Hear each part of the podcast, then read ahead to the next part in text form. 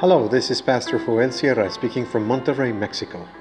Thank you very much for listening to this brief devotional reflection, and may the Lord be with you today and always.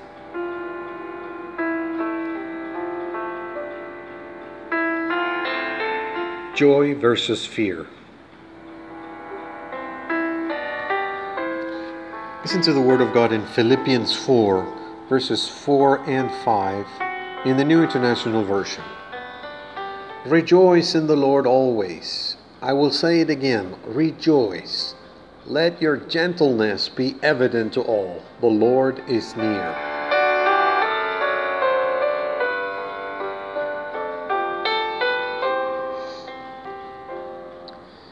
Surely there are those who insist that there are many reasons to be afraid natural disasters that threaten life, an invisible virus that has paralyzed the world, and social changes that darken the horizon. But let's also look at the path we've already traveled. By God's grace, we have overcome great obstacles because the Lord has been walking with us every step of the way and God will continue to do so as promised. If God is for us, who can be against us? From prison, the Apostle Paul invited the Philippians to replace fear with joy. It really amazes us to, to see that Paul was in prison when he wrote his letter to the Philippians. He is part of a list of great men of faith who served the Lord from prison, such as Jeremiah, John on Patmos, John Bunyan, Dietrich Bonhoeffer, and Martin Luther King. In that Roman prison, Paul exhorted the Philippians to rejoice in the Lord. And it is not merely a call for good humor. it does not refer to just any kind of joy. It's about rejoicing in the Lord. And what does that mean? What is it to rejoice in the Lord? It comes from the realization that God is alive, present, and close in our tribulations. It is knowing that when God intervenes in some matter, He does it to bless, to open paths of hope to those who have none. God helps the orphan, supports the widow, protects the helpless stranger. Knowing that about God is a source of great joy. But even more so is it to have a first hand experience of it.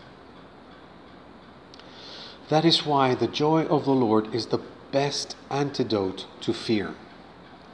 There is no reason to fear. God cares for us. The Apostle Paul had nothing to fear because he knew that the Lord was with him, present and near, Savior of all who call on his name. God is always near, whatever our circumstances. The Lord fights our battles, and on the cross of Christ, He has already defeated all principalities and powers. His triumph makes us exchange fear and terror for a deep joy that fills the whole heart. God is our friend who rejoices with us in hope. Now, as we spend a little time in prayer, the presence of the Holy Spirit strengthens us. God will never leave us. God will never betray us. God will not trip us. God will not stab us in the in the back. Nor God, nor will God ever forsake us. Let us remember the words of the Lord Jesus. Behold, I will be with you always until the end of the world.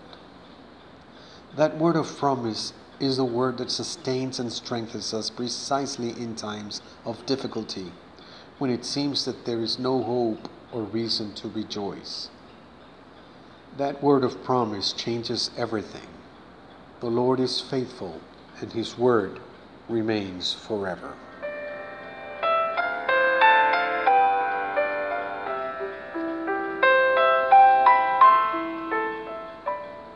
Let us pray.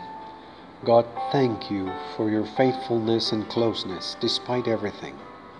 Thank you for your Son, Jesus, who's, for his victory on the cross, which makes us live without fear, and for your Spirit who accompanies us today. Amen.